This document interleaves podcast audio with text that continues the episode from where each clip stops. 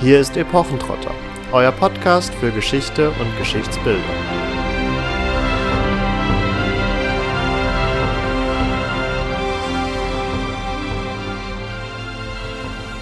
Hallo und herzlich willkommen zu einer neuen Folge Epochentrotter.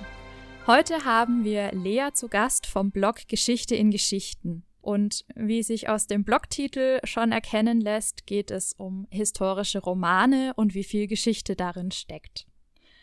Wir haben uns zu dritt zusammengesetzt und im Vorfeld zwei Romane für euch gelesen, und zwar Tulpengold von Eva Völler von äh, 2018 und Raphael, das Lächeln der Madonna von Noah Martin 2020 erschienen. Wir sprechen in dieser Folge ein bisschen über die Hintergründe der Entstehung, Auftragsarbeiten und aktuelle Strömungen, Zielgruppen, Marketing, Klischees, also ganz breit zu historischen Romanen. Die zwei genannten dienen eher als Beispiele und schauen uns aber auch an, wie historisch ein historischer Roman eigentlich sein muss und darf, was dieses Genre beim Leser auslösen kann und welche Wirkung das Ganze auf uns und auf unsere Geschichtsbilder haben kann. Ja, erstmal herzlich willkommen, Lea.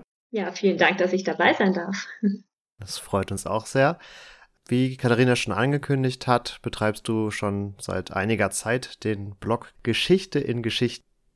Und um vielleicht mal so ganz grundlegend einzusteigen und vielleicht auch ganz provokant am Anfang eine Überblicksfrage zu stellen, Würdest du sagen, dass historische Romane in der Zeit, in der du historische Romane nun liest, historischer geworden sind oder sind sie ahistorischer geworden? Boah, das ist eine große Überblicksfrage. Ähm, auf jeden Fall, ja. Aber wir gehen ja auf Einzelaspekte dann im Weiteren noch ein. Erstmal so aus dem mhm. Bauchgefühl heraus. Also finde ich schwierig zu beantworten, weil das Genre so vielfältig ist. Ähm, ich würde fast sagen, es geht in beide Richtungen und es ist alles dabei. Kommt immer natürlich auch darauf an, welche Bücher man sich aussucht und in welche Richtung man so liest. Mm, ja, ich würde sagen, es gibt beides. Vielen Dank dafür schon mal. Ganz böse formuliert, wenn man vor dem Büch oder wenn man vor dem Verkaufsregal in der heutigen Buchhandlung steht, würde der Historiker vielleicht eher denken, dass es womöglich in den letzten Jahren sogar ahistorischer geworden ist, weil einem sehr uniforme Cover entgegenblicken, die häufig von Titeln geziert werden wie die XY, also die Glasperlenmacherin, die Ärztin, die Wanderhure, die Tochter des Braumeisters und ähnliche Sachen. Also dass vor allen Dingen in den letzten Jahren der Hang dazu gegangen ist, weibliche Geschichten zu erzählen und auch möglichst jeden Stand und jeden Beruf irgendwie ins Weibliche hineinzuziehen, ins Weibliche hineinzuquetschen. Da würde ich auf jeden Fall auch zustimmen. Also das ist ein Eindruck, den man gewinnt, wenn man äh, sich umschaut, was so angeboten wird an Titeln. Ich würde aber auf jeden Fall sagen, dass man hinter die Fassaden blicken sollte und was die Cover versprechen oder auch suggerieren, ist nicht immer gleich der Inhalt. Also da würde ich schon dabei bleiben, dass es eine große Vielfalt gibt und dass manchmal auch diese Cover-Aufmachung und die Titel auch den Inhalten nicht so gerecht werden, würde ich sagen. Ich habe auch das Gefühl, dass der historische Roman enorm weiblich besetzt wird und auch ganz bewusst in die Richtung Frauenliteratur sehr oft vermarktet wird. Nicht nur allerdings zum Glück. Genau. Aber ja, es, es ist jetzt nicht so einseitig, wie sich darstellt, wenn man wenn man nur die, die Cover und die Fronten anschaut, würde ich auf jeden Fall sagen. Also es gibt schon nochmal eben diese Aufgliederung in diese ja, eher romantisch angehauchteren Geschichten, eben diese Frauen-Emanzipationsgeschichten von weiblichen Figuren, die sich in traditionellen Männerberufen äh, irgendwie durchkämpfen müssen. Es gibt aber auch schon viele, die sich wirklich mit den politischen Umständen befassen, die auch viel mehr Wert auf Krieg und Schlachten und Taktiken und sowas legen. Auch viele Krimis in den letzten Jahren, die im historischen Bereich angesiedelt sind. Von daher genau. Also die Verpackung ist nicht immer alles, würde ich sagen. Du hast jetzt schon viel genannt und viel umrissen, vielleicht für unsere Zuhörer, um dich etwas besser kennenzulernen. Natürlich etwas bedingt natürlich auch durch deinen Blog versuchst du einen möglichst allumfassenden Überblick über das Genre zu gewinnen. Aber wo hast du so deinen Lieblingsbereich und was ist vielleicht so dein favorisierter historischer Roman? Und vor allen Dingen auch warum? Mm, also ich habe natürlich schon ein sehr starkes Interesse an der realen Geschichte dahinter. Das ist ja der ganze Witz sozusagen an dem Projekt Geschichte in Geschichten. Ich habe auch Geschichte studiert. Das heißt, mich reizen schon vor allem die Romane, die wirklich die Zeitumstände und die historischen Ereignisse auch verarbeiten und mh, mm, welche, in denen die auch Einfluss auf die Geschichte haben. Also in Geschichten, in denen die äh, Vergangenheit nicht nur die Kulisse ist für irgendeine Love Story oder eine Abenteuergeschichte, sondern wo das wirklich verzahnt ist. Das ist schon das, was mich am meisten interessiert und darauf aufbauend natürlich aber schon auch das Spiel zwischen Fakt und Fiktion was ist vielleicht ja dann doch der Deutung des Romans überlassen. Das finde ich auch sehr spannend. Ich kann das natürlich keinen Lieblingsroman nennen, aber so epochentechnisch ähm, finde ich die frühe Neuzeit tatsächlich am spannendsten. Also gar nicht mal unbedingt das Mittelalter, das ja sehr oft in Romanen vorkommt, sondern tatsächlich eher so die Renaissance ist so mein persönliches Lieblingsgebiet. Ja, Renaissance ist ja eigentlich schon ein ganz gutes Stichwort. Frühe Neuzeit genauso, denn die beiden Titel, die wir uns rausgesucht haben, spielen ja auch in diesen Jahrhunderten. Die möchte ich vielleicht an dieser Stelle mal kurz vorstellen, damit wir im Weiteren noch auf den einen oder anderen Aspekt zu sprechen kommen können und vor allen Dingen die Zuhörer auch wissen, womit sie es zu tun haben.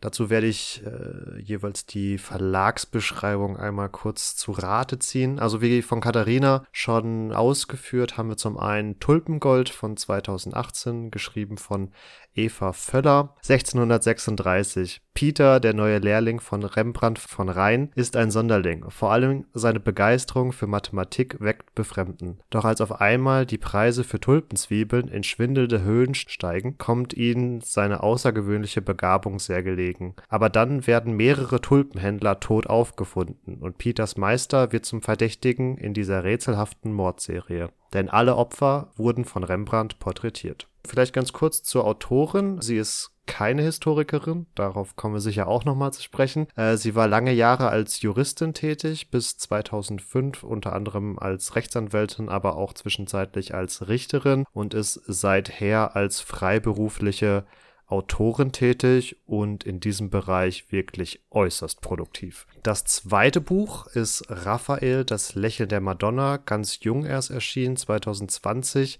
von Noah Martin. Er ist Kunsthistoriker tatsächlich. Ähm, auch hier kurz die Verlagsbeschreibung. Raphael Sanzio gilt schon mit 20 Jahren als neuer Stern am Himmel der Renaissance.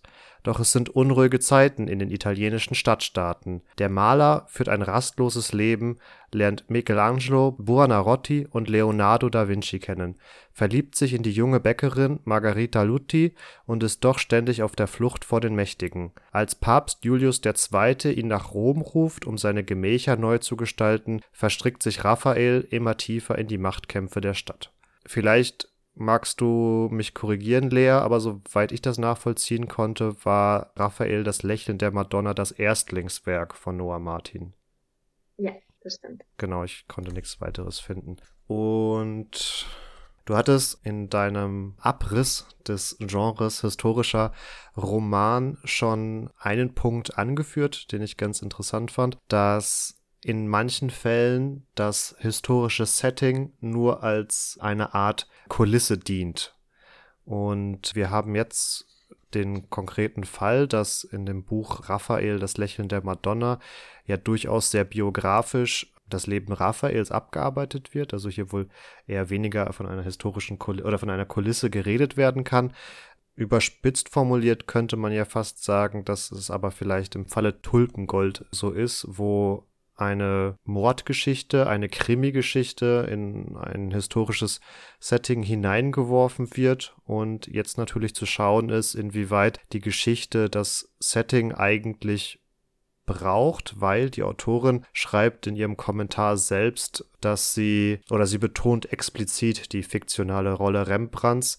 Zitat, wenn auch manche der dargestellten Hintergründe rund um seine Person der Wirklichkeit entsprechen. Also ich finde, sie formuliert hier schon recht eindeutig, dass sie sich in Teilen nur lose an Fakten und historischen Ereignissen orientiert hat. Mhm.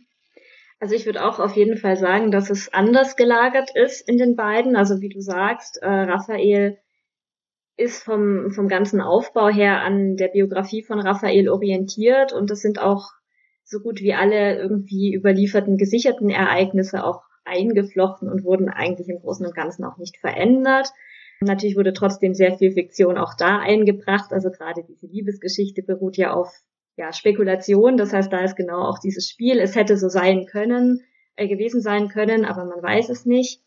Und es stimmt, dass bei Tulpengold natürlich der Krimi-Anteil sehr fiktiv ist und natürlich auch viel mehr fiktive Personen vorkommen, jetzt mal außer Rembrandt und ein paar weiteren. Es ist aber nicht das, was ich vorhin meinte, als ich gesagt habe, die Geschichte ist nur Kulisse tatsächlich. Also da würde ich beide nicht einordnen, sondern damit meinte ich wirklich man merkt beim Lesen eigentlich gar nicht so explizit, ist es jetzt im Mittelalter oder ist es im 17. Jahrhundert, weil es so generisch gehalten ist, diese Vergangenheit. Also da gibt es tatsächlich gerade in diesen Romance-Richtungen wirklich sehr eindeutige Beispiele. Ähm, ich würde schon sagen, dass bei diesen beiden, die wir jetzt haben, die Geschichte schon sehr deutlich eingeflossen ist. Aber es stimmt schon, dass man es nochmal abgrenzen kann, eben biografisch und dann doch nur ein ähm, Hintergrund, ähm, der aber schon zu spüren. Wo du gerade die, die Liebesbeziehung vom Raphael angesprochen hast, muss ich ganz ehrlich eingestehen, dass als ich es gelesen habe, ich erstmal davon ausgegangen oder erstmal mir dachte, Oh, nee, nicht schon wieder so ein Plot. Also die, die junge Beck oder die, die junge Liebe, die dann von einem Adligen bedroht wird und dann auch letztendlich über Jahrzehnte hinweg gesponnen wird, in denen sie gefühlt nicht zusammenkommen, um dann am Ende doch irgendwie vereint zu sein, aber dann doch nicht auf offizieller Ebene und so weiter und so fort. Das sind ja auch äh, Motive, die uns durchaus in anderen historischen Romanen begegnen. Mir persönlich fällt da immer Ken Follett ein, weil ich die Bücher verschlungen habe und da ja auch über die teils hunderten von Seiten äh, diese immer wieder kehrende Annäherung, um dann wieder eine Entfremdung zu haben, weil sie dann doch ins Kloster gehen muss und keine Ahnung. Aber um auf den Punkt zu kommen, äh, bei dem Werk von Noah Martin wurde ich am Ende dann doch, muss ich ganz ehrlich sagen, vertröstet, als ich im Kommentar darauf aufmerksam gemacht wurde, dass diese Bäckerin wohl wirklich existiert hat. Und dann war es natürlich äh, selbstverständlich, dass so das Fleisch am Knochen natürlich fiktiv aufgefüllt werden musste, aber es war für mich dann doch eine gewisse Art von Genugtuung, dass da doch eine reale Person dahinter steht und nicht einfach um der Topoi und Motive wegen einfach eine Person eingestreut wurde. Ja, das ist insgesamt was ganz Interessantes an dem Roman, der unwahrscheinlich viele Charaktere kennt und verwendet. Ich habe vorher noch mal geschaut, wir haben 62 historisch belegte Persönlichkeiten zu 27 fiktiven Charakteren und unter diesen historischen Persönlichkeiten finden wir jetzt nicht nur Maler aus dem weiteren Umfeld von Raphael, sondern auch Herzöge, den Heerführer Papst Alexanders VI.,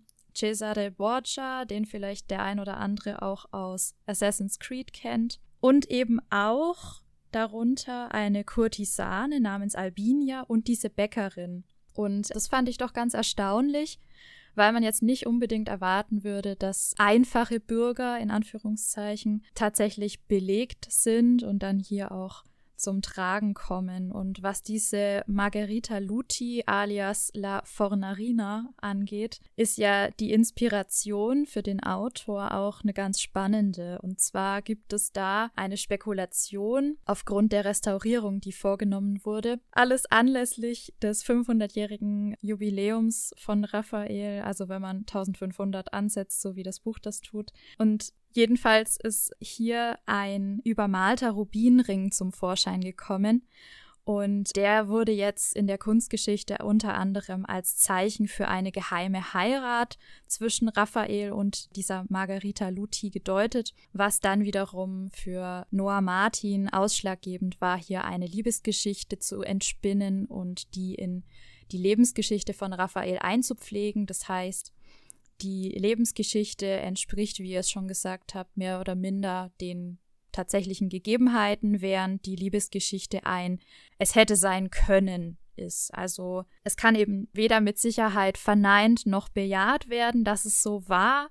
Und was ich ganz spannend fand in der, im Nachwort von Martin, er schreibt, ich habe mich im Roman bemüht, der belegten Historie gerecht zu werden, obwohl ich natürlich eine fiktive Geschichte erzähle. Und jetzt kommt das Entscheidende.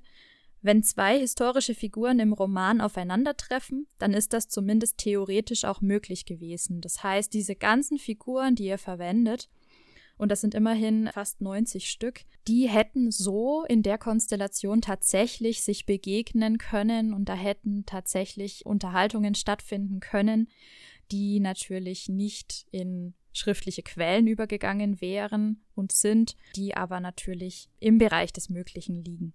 Ja, das finde ich auch tatsächlich ein sehr gutes Beispiel, diesen Roman für genau dieses Spiel mit einerseits der Deutung dessen, was man überliefert hat, also in dem Fall eben dieses Gemälde, bei dem plötzlich so ein Mysterium aufgetaucht ist und man hat eben dann diese ganzen Spekulationen, wer war die jetzt, ähm, gab es diese Person, also war das diese Margarita, die da abgebildet ist, hatten sie diese Beziehung und so, das eben dieses, wie du sagst, es hätte so gewesen sein können und gleichzeitig dann diese akribische Recherche, welche Person war wann wo auf welchem Schlachtfeld und hätte das so passieren können, also das Ganze drumrum. Und das äh, finde ich ist ein ganz großer Reiz auch von von dem Roman, wie er diese ganzen Beziehungsgeflechte darstellt. Also das finde ich gerade für die Renaissance, wo ja wirklich auch total spannend ist, wie Kirche und Staat und alles miteinander zusammenhängt und auch wirklich so ganz viele Abhängigkeitsverhältnisse existiert haben in durch alle Schichten hindurch, wie er das abbildet, durch diese ganzen Perspektivwechsel, Zeitsprünge und auch Ortswechsel, finde ich tatsächlich sehr gelungen. Also gerade als Renaissance-Fan ähm, habe ich da tatsächlich enorm viel wiedergefunden, was mich, also was für mich diese Epoche ausmacht. Und ja, das wird eben getragen von den Figuren und äh, von der Art, wie er diese Geschichte gesponnen hat, rund um, um die ja, historischen Fakten, wenn man so nennen will. Wobei diese, diese kleinteilige Recherche, die du jetzt angesprochen hast, die Noah Martin benutzt, um das Fiktive möglichst authentisch zu halten, im ersten Moment, glaube ich, gar nicht so auffällt, weil man es erstmal als gegeben hinnimmt. Also das wird einem, glaube ich, erst bewusst, wenn man im Nachhinein nochmal drüber nachdenkt. In Tulpengold ist die Autorin wesentlich bedachter darauf, ihr historisches Wissen darzustellen. Zumindest habe ich das so empfunden. Die beschrei also wir haben ja in beiden Büchern haben wir es mit äh, Malern zu tun, die natürlich dann auch in dieser Zeit ist Malerei und Kunstschaffen noch sehr handwerklich, sage ich. Also es geht auch darum, beispielsweise Farben herzustellen und überhaupt erstmal die Arbeitsgrundlage zu schaffen, weil man nicht in den nächsten Künstler-Großmarkt geht und sich einfach alles kauft, sondern dafür halt selbstverantwortlich ist. Und äh, Eva Möller, die Autorin von Tulpengold, arbeitet das viel mehr heraus, wie die Farben mit Bleiweiß äh, hergestellt werden, wie sie unter Pferdemist geworfen werden, damit da so ein Reifungsprozess einsetzen kann und so weiter und so fort. Also sie ähm, hat da scheinbar schon mehr das Bedürfnis, ihre gelieferten oder geleisteten historischen Recherchen auch darzustellen, indem sie das Wissen, was sie hat, als solches verkauft, während Noah Martin als Kunsthistoriker, der ja auch auf diese Epoche der Renaissance und frühen Neuzeit spezialisiert ist, das Ganze eher so, so nebenher beilaufen lässt. Und ich will jetzt, oder ich möchte nicht die ganze Zeit auf Tulpengold rumhacken, also prinzipiell hat mich das, das Buch unterhalten, aber jetzt, wo ich auch nochmal die Recherche für den Podcast gemacht habe, habe ich mir so ein bisschen gedacht, ob Eva Möller diese historischen Völler. Völler, Eva Völler, Entschuldigung, diese historischen Exkurse als Ankerpunkte in ihrer Geschichte nutzt, um auch noch mehr dieses historische Gefühl herauszukitzeln, weil, sind wir ehrlich, die Frau hat in den letzten gut 20 Jahren 45 Romane und 12 Jugendbücher geschrieben. Also ich weiß nicht, also ich kann mir nur schwer vorstellen, dass sie in der Zeit für jedes Thema sonderlich tiefgehende Recherchen aufbringen konnte. Okay, ich muss kurz meiner. Ach, nee, ich weiß auch gar nicht. Mir fehlen die Worte. Mit der Zahl hatte ich jetzt nicht gerechnet. Ja, das ist schon viel, wow. ja. Ähm, also ich wusste, dass sie viel geschrieben hat, aber die Zahl hatte ich auch nicht parat. Ja, ich wäre auch mhm. ganz so produktiv.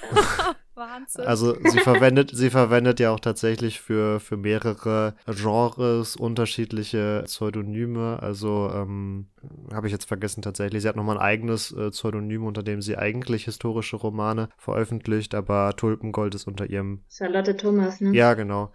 Äh, unter ihrem richtigen Namen publiziert worden. Und ja, also auf der einen Seite, als ich die Bücher aus der Hand gelegt habe, dachte ich irgendwie so ein bisschen, bei Tulpengold habe ich so mehr Detailwissen mitgenommen, weil eben diese Exkurse stärker sind als in Raphael. Aber wie gesagt, aufgrund dieser Zahl blicke ich da jetzt gerade fast ein bisschen negativ drauf, weil ich mir so denke, ja gut, du hast halt so drei, vier Themen für deinen Roman recherchiert, hast das in den Exkurs reingehaut und verkaufst mir so, dass du einen historischen Roman geschrieben hast. Ich glaube, ein Punkt ist vielleicht schon, dass wenn du natürlich viele historische Romane schreibst oder das wirklich dann dein, dein täglich Brot ist, dass du natürlich auf einen immer größeren Pool an Wissen auch zurückgreifen kannst. Ich denke, das ist ähnlich wie in der Wissenschaft. Also du musst nicht alles von der Pike auf recherchieren, also um jetzt mal die Lanze auch zu brechen für die Produktivität. Mm, aber ich verstehe das Argument schon.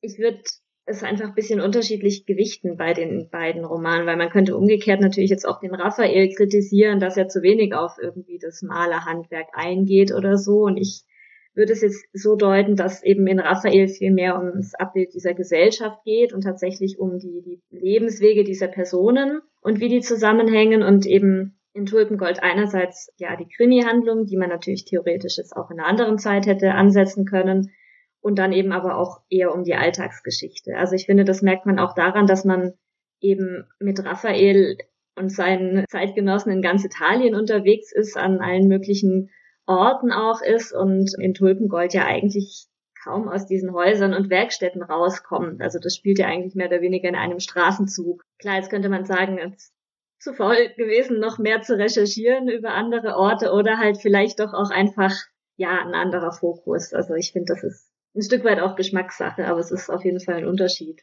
Das stimmt. Ich will gleich noch was hinterher schieben, was mir jetzt gerade dazu einfällt, nämlich wenn man auch sagt, die Art, wie es aufgebaut ist bei Raphael, mit gerade den vielen Personen, entspricht irgendwie auch so dem Zeitbild der Renaissance, könnte man natürlich umgekehrt sagen, dieses goldene Zeitalter der Niederlande, aber auch, ja, so ein vielleicht Fokus auf das Bürgertum und der Vorabend der Aufklärung passt dann auch wieder zu Tulpengold. Also das habe ich im Nachhinein ganz stark gedacht, weil ja auch dieser Peter so eine besondere Figur ist. Ich finde, das ist eine der außergewöhnlichsten Figuren in historischen Romanen, die ich so in der letzten Zeit gelesen habe tatsächlich. Also er hat ja so ein bisschen attestierten Asperger-Autismus, zumindest geht es stark in die Richtung. Er hatte so eine Hochbegabung für Mathematik. Und das geht wiederum, finde ich, sehr gut zusammen mit diesem sich verändernden Weltbild, das wir in der Zeit dann haben, wie in Tulpengold geschildert wird. Also das Mathematik, rationales Denken, irgendwie systematisch Aufbau von Wissenschaft aufkommt und das jetzt eben in dem Roman auch anhand dieses Protagonisten dargestellt wird. Das finde ich wiederum einen sehr gelungenen Schachzug von der Autorin. Ich finde tatsächlich die Idee gar nicht schlecht. Was mich gestört hat an der Figur war, dass so auf Biegen und Brechen versucht wurde, eben dieses Asperger-Syndrom anzudichten, im wahrsten Sinne des Wortes, was aber, finde ich, nur sehr bedingt funktioniert oder nur dann, wenn er komisch sein soll. Also dann, wenn er auf einmal nicht mehr sozial normal agieren kann. Also das alles in Anführungszeichen bitte verstehen. Also wenn er halt bei einer Konversation urplötzlich überlegen muss dann wird das quasi auf diese Hochbegabung geschoben, die dann eben gleichzeitig mit, mit der ähm, Krankheit zusammengeht. Sobald aber jemand ja zu ihm sagt, du kannst frei sprechen, dann redet er einfach wie ein hochintelligenter Mensch. Also dann kriege ich das irgendwie nicht mehr so ganz zusammen. Und ja, was mich an der Stelle sehr verwundert hat, er wird eben so stilisiert als das Genius der Zeit auch in gewisser Weise und die Schankwirtin scheint ihm ja ebenbürtig zu sein. Und das finde ich dann doch ein bisschen weit aus dem Fenster gelehnt, die dann eben auch dieses mathematische Quadrat dessen speziellen Namen ich jetzt leider nicht parat habe, äh, lösen kann und schon längst kennt. Also wer das anschauen möchte, ähm, googelt mal bitte Albrecht Dürer Melancholia. Da findet ihr das drauf und könnt euch mal dran versuchen, wie das funktioniert. Genau, und die kennt das eben durch ihren Vater, hat auch genau dieses Bild als Druck in ihrer Kemenate hängen oder in ihrem Schlafzimmer. Und das fand ich äh, extrem spannend, dass die Autorin hier als ebenbürtige Figur ausgerechnet eine Schankwirtin zeichnet. Ja, da können wir dann direkt auch zum Thema Geschlechterklischees übergehen äh, in historischen Romanen. Also das stimmt. Also wo ich den, den Peter eben trotz dieser vielleicht Schwächen in der Darstellung schon als außergewöhnliche und irgendwie deshalb auch originelle Figur empfinde, äh, ja, die die ähm, Schankwirtin, ich glaube Marienke hieß sie, ne? Genau, ist wieder so ein bisschen dieses typische, es ist eine Frau, die eigentlich in einer Position ist, die ihr nicht so viel Spielraum erlaubt, aber zufällig, weil der Vater sie natürlich so gefördert oder so. Das ist dann schon wieder ein sehr typischer ähm, auch Schachzug, der, der ganz oft angewendet wird, auch bei Hauptfiguren, wenn die weiblich sind. Ich weiß nicht, inwieweit ich darf, Marvin, aber vielleicht kann ich das an der Stelle mal anbringen.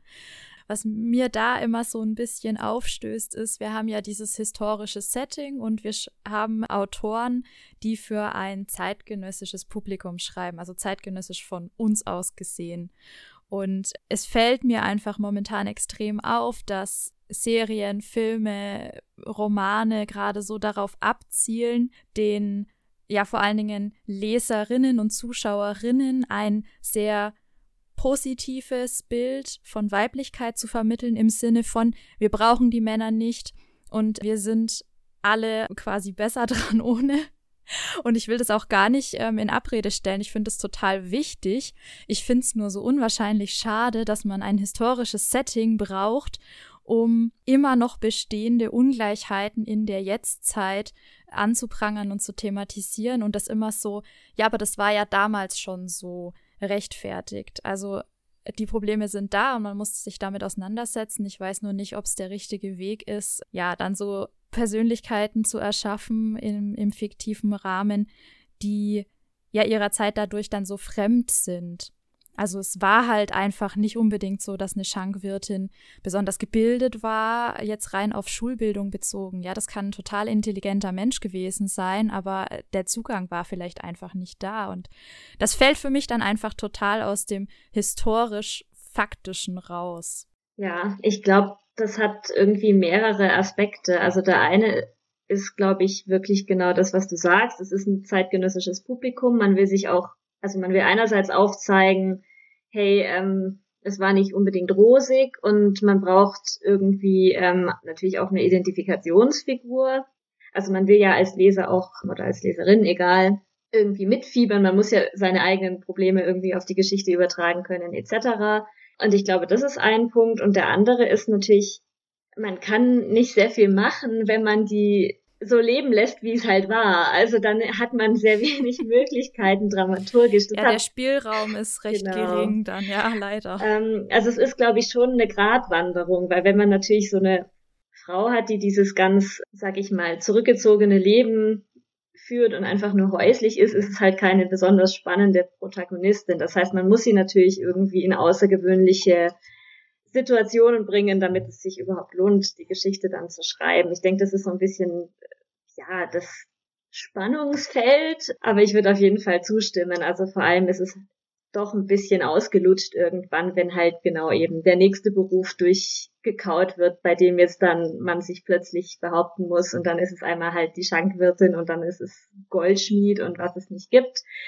Ja, ich, ich finde auch, das ist ein spannendes Thema, um, um darüber nachzudenken, wie, wie Geschlechterrollen irgendwie gezeigt werden. Und ich glaube auch, dass es oft noch ein bisschen anders ginge. Also wie du sagst, es ist eigentlich schade.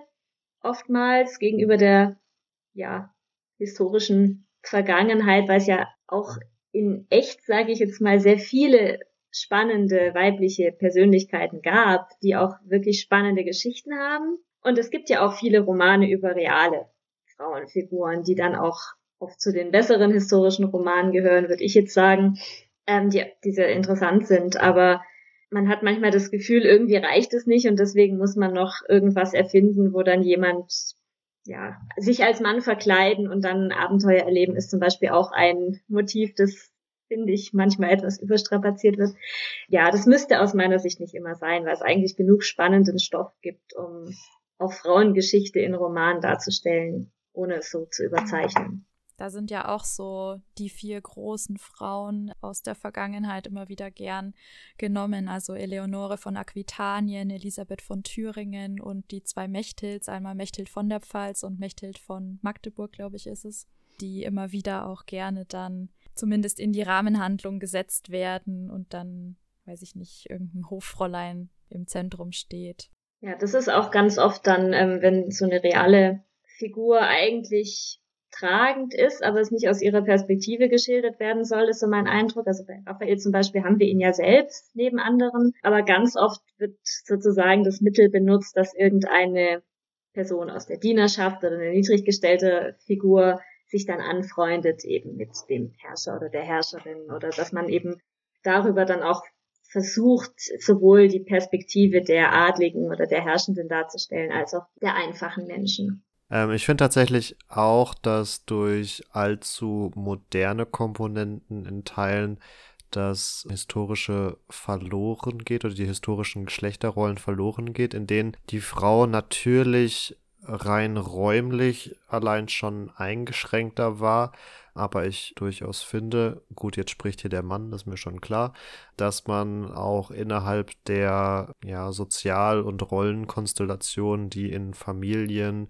und Stadtgesellschaften und so weiter vorherrschten, es trotzdem schaffen könnte, starke historische Frauen zu zeigen, die dann fairerweise, wie am Anfang der Aussage schon erwähnt, vor allen Dingen räumlich und beispielsweise auch finanziell stärker eingeschränkt sind, als man das vielleicht von heute erwarten würde, aber man es da rein auf der Charakterebene trotzdem schaffen würde, auch moderne Vorstellungen zu transportieren, dass man da einfach mal den Mut aufbringen könnte, historischer zu arbeiten und auch darüber, glaube ich, sehr, sehr viel vermitteln kann, darüber, wie es früher war und was man heutzutage daraus ziehen kann. Ich habe ein bisschen die Befürchtung, dass ein akkurat recherchierter Roman, der eine starke Frau darstellt, heutzutage immer so als modernes Mode Ereignis quasi abgestempelt zu werden, auch wenn jetzt, keine Ahnung, innerhalb einer Adelsdynastie oder so oder auch innerhalb eines Klosters oder auch innerhalb einer Bürgersfamilie oder keine Ahnung, ähm, Frauen durchaus wichtige Rollen einnehmen konnten. Das stimmt. Also ich denke auch wieder, es gibt ja die Beispiele, die den Rahmen der Möglichkeiten so ein bisschen ausgedehnt haben oder auch überschritten haben und das kann man natürlich auch wiedergeben. Aber genau, also innerhalb dann würde wieder das greifen, es hätte so gewesen sein können. Es ist eben realistischer, dass Frauen dann ne, so durch die Hintertür irgendwie sich Macht nehmen oder irgendwie ähm, Einfluss nehmen, auch auf Männerdomänen oder wie auch immer. Und das ist dann glaubwürdiger, als wenn es eben ist, äh, man kämpft sich da halt durch und hat sich als Mann verkleidet und wurde Päpstin oder so. Genau, also würde ich da auf jeden Fall zustimmen, dass man das eleganter hinbekommt und da immer noch genug Stoff hat, der, der sehr bemerkenswert ist. Es ist nun mal offensichtlich ein großer Reiz, diese Emanzipationsgeschichten so von 0 auf 100 durchzuerzählen. Ja, vielleicht lassen wir das Thema, was sicherlich äh, noch sehr, sehr viel mehr hergeben würde an der Stelle mal fallen. Was ich noch ganz witzig fand, was schon mal so ganz leicht angesprochen wurde, ist, unter welchen Namen werden eigentlich historische Romane veröffentlicht? Also wer steckt da so dahinter? Und wir hatten es bei Eva Völler schon angesprochen, die ja auch unterschiedliche Genres bedient und da eben auch unterschiedliche Namen verwendet. Und ja, ihr kennt vielleicht auch Ini Lorenz, die ja eigentlich ein schreibendes Ehepaar ist in Namensunion oder so ähnlich. ja, ich weiß nicht, Lea, hast du zufällig Einblick, inwiefern die Verlage hier aufgrund der Zielgruppe vielleicht, die angesprochen werden soll, eingreift und was da so dahinter steckt? Ja, ich glaube schon, dass das oft der Orientierung dienen soll. Also wenn das Genre so ein bisschen gewechselt wird oder die ja, die Tonart oder die Richtung des Romans. Ich finde, da ist auch die eben Eva Völler ein ganz gutes Beispiel. Ich war das zwar nicht so begeistert von Tulpengold, aber ich würde schon sagen, dass es ein bisschen doch. ein anders, ein anders, okay, doch. Also ich schon. okay, Marvin war nicht so begeistert. Ja, doch schon. Also, ja, okay. begeistert jetzt nicht, aber hat sich okay, flüssig also, runterlesen lassen. Ja, also, okay. Ähm, bei aller Kritik sozusagen, das vielleicht doch eher ein ja, nochmal ein anderes Level ist als die, die sie als Charlotte Thomas geschrieben hat, die vielleicht nochmal mehr Stereotype bedienen. Die spielen ja auch sehr oft in der Renaissance in Italien und da ist eben oft eben auch dieser Fokus auf die, die Frau und die ähm, Liebesgeschichte und wie unstandesgemäße Beziehung und solche Dinge. Und da habe ich schon das Gefühl, dass es so ein bisschen eine andere Richtung einschlagen soll und dass man vielleicht auch deshalb das nicht in eine Linie setzen möchte. Ich weiß es nicht inwiefern oder ob sehr oft das Geschlecht tatsächlich geändert wird, also ob man ein weibliches Pseudonym als männlicher Autor nimmt oder so, das kenne ich jetzt eigentlich nicht so. Oder da sind mir eigentlich keine Fälle zumindest bekannt, dass man so weit gehen würde quasi ähm, als Strategie. Ja, und sonst ist es oft, glaube ich, auch einfach, wenn der Verlag wechselt zum Beispiel oder vielleicht sogar, wenn man merkt, die unter dem alten Namen laufen nicht mehr so gut, man will ein bisschen auch wieder eine neue Richtung einschlagen. Also ich glaube, es hat schon Marketing Gründe und soll auch die Leser ein bisschen führen, dass man eben weiß, okay, wenn Eva Völler draufsteht, kriege ich ungefähr das. Wenn ein anderer Name draufsteht, kriege ich vielleicht das. Also ich kann mir vorstellen, dass Ini Lorenz, wenn die jetzt was ganz anderes schreiben würden, auf jeden Fall auch einen anderen Namen hätten. Da kann Katharina ja dann doch noch ihre historischen Romane unter Pseudonym veröffentlichen. Sie hatte da immer Bedenken, dass das in der Wissenschaftscommunity nicht so gut aufgenommen werden würde.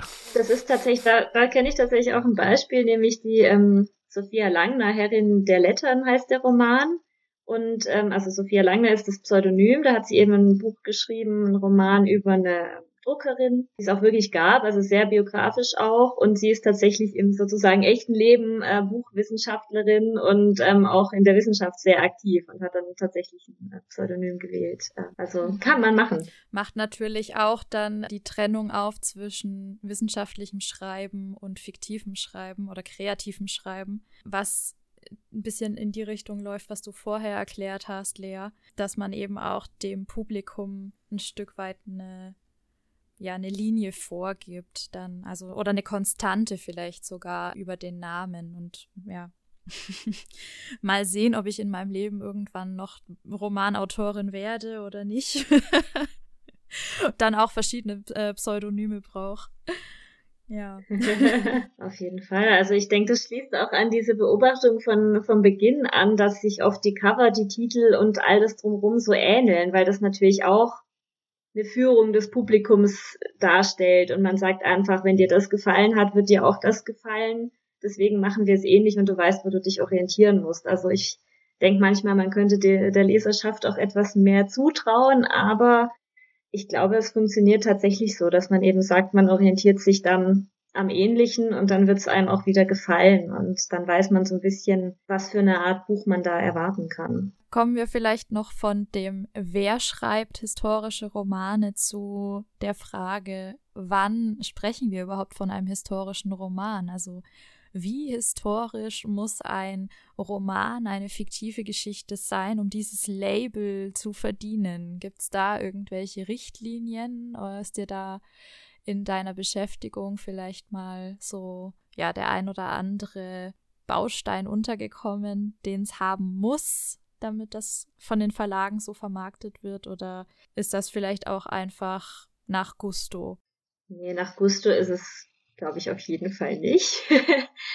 Aber es ist auch nicht so klar definiert natürlich. Also ich, das ist, also die eine Frage ist natürlich, wie weit muss man zurück? Und es gibt ja jetzt gerade auch so diesen Trend, dass irgendwie die 20er bis, bis hin zum, zu den, also zum Zweiten Weltkrieg noch ähm, sehr, sehr stark bearbeitet werden. Das würde ich dann auch einordnen als historischer Roman. Es steht dann aber oft nicht drauf. Also dieses Genre, glaube ich, hat so als Kern schon dieses weiter zurückliegende Mittelalter ähm, Thema oder zumindest in die frühe Neuzeit noch rein, aber eben, sag ich mal, bis zum 18. Jahrhundert jetzt so aus der Luft gegriffen, wo man wirklich sagt, das ist so diese andere Welt, die als historischer Roman äh, dann gelabelt wird. Und wenn es so ein bisschen in die Zeitgeschichte reingeht, ist es eher ja dann wirklich eine Frage der Aufmachung, ob man es dann in die normale Belletristik in Anführungszeichen stellt oder nicht. Da ja, kann ich jetzt auch nicht so richtig beurteilen, wann, wo, warum die Grenze gezogen wird und ob das jetzt so viel Einfluss hat, wie man es dann nennt.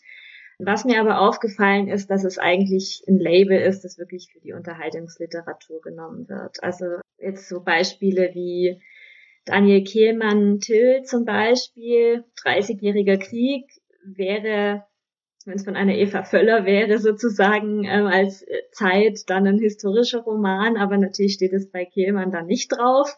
Oder jetzt auch ganz neu war ja für den äh, Buchpreis nominiert der Halbbart von Charles Lewinsky bei Diogenes erschienen. Das spielt auch im Mittelalter in der Schweiz. Da schreibt man auch nicht drauf historischer Roman. Also wenn es dann so als ne, anspruchsvolle literarische Sache gesehen wird, dann, dann schiebt man es nicht in das Genre rein. Das ist schon so. Also ich glaube, das ist schon dann auch wieder so eine Art der Einordnung. Dann, dann steht vorne einfach nur Roman drauf zum Beispiel.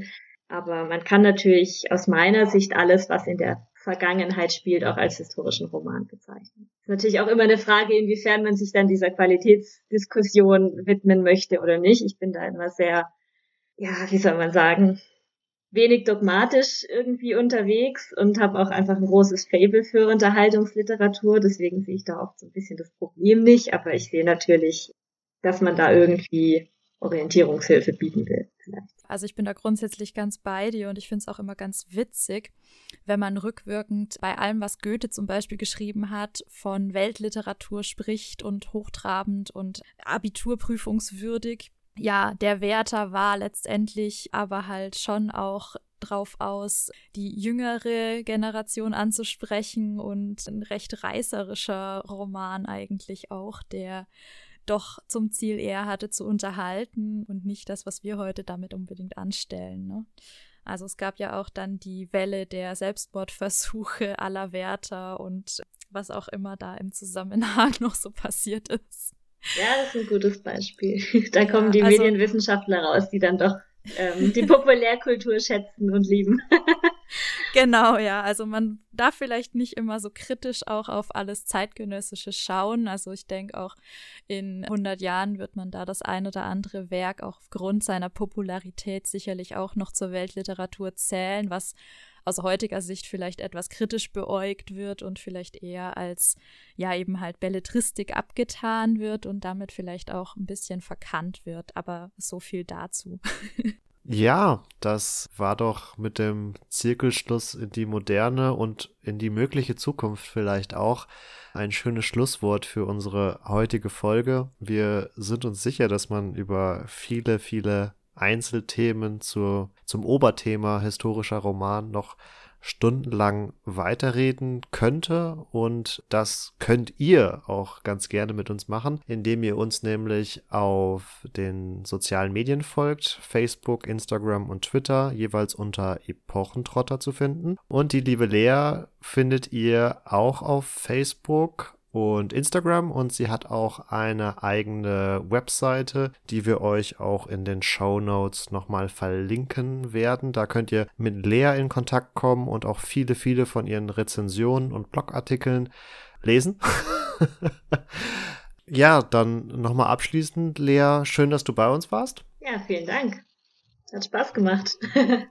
ja, hat uns auch große Freude bereitet. Und ja, auch die Vorbereitung. Ich Ah. möchte ganz kurz noch erwähnen, wir haben die Romane am Strand gelesen, was ich immer den besten Ort finde, um Belletristik zu verschlingen. Ja, das stimmt. Wunderbar. dann wünschen wir euch in diesem Sinne noch eine wunderbare Woche und würden uns freuen, wenn ihr auch in der nächsten Woche wieder einschaltet zu einer neuen Folge Epochentrotter. Ciao, ciao. Ciao, macht's gut.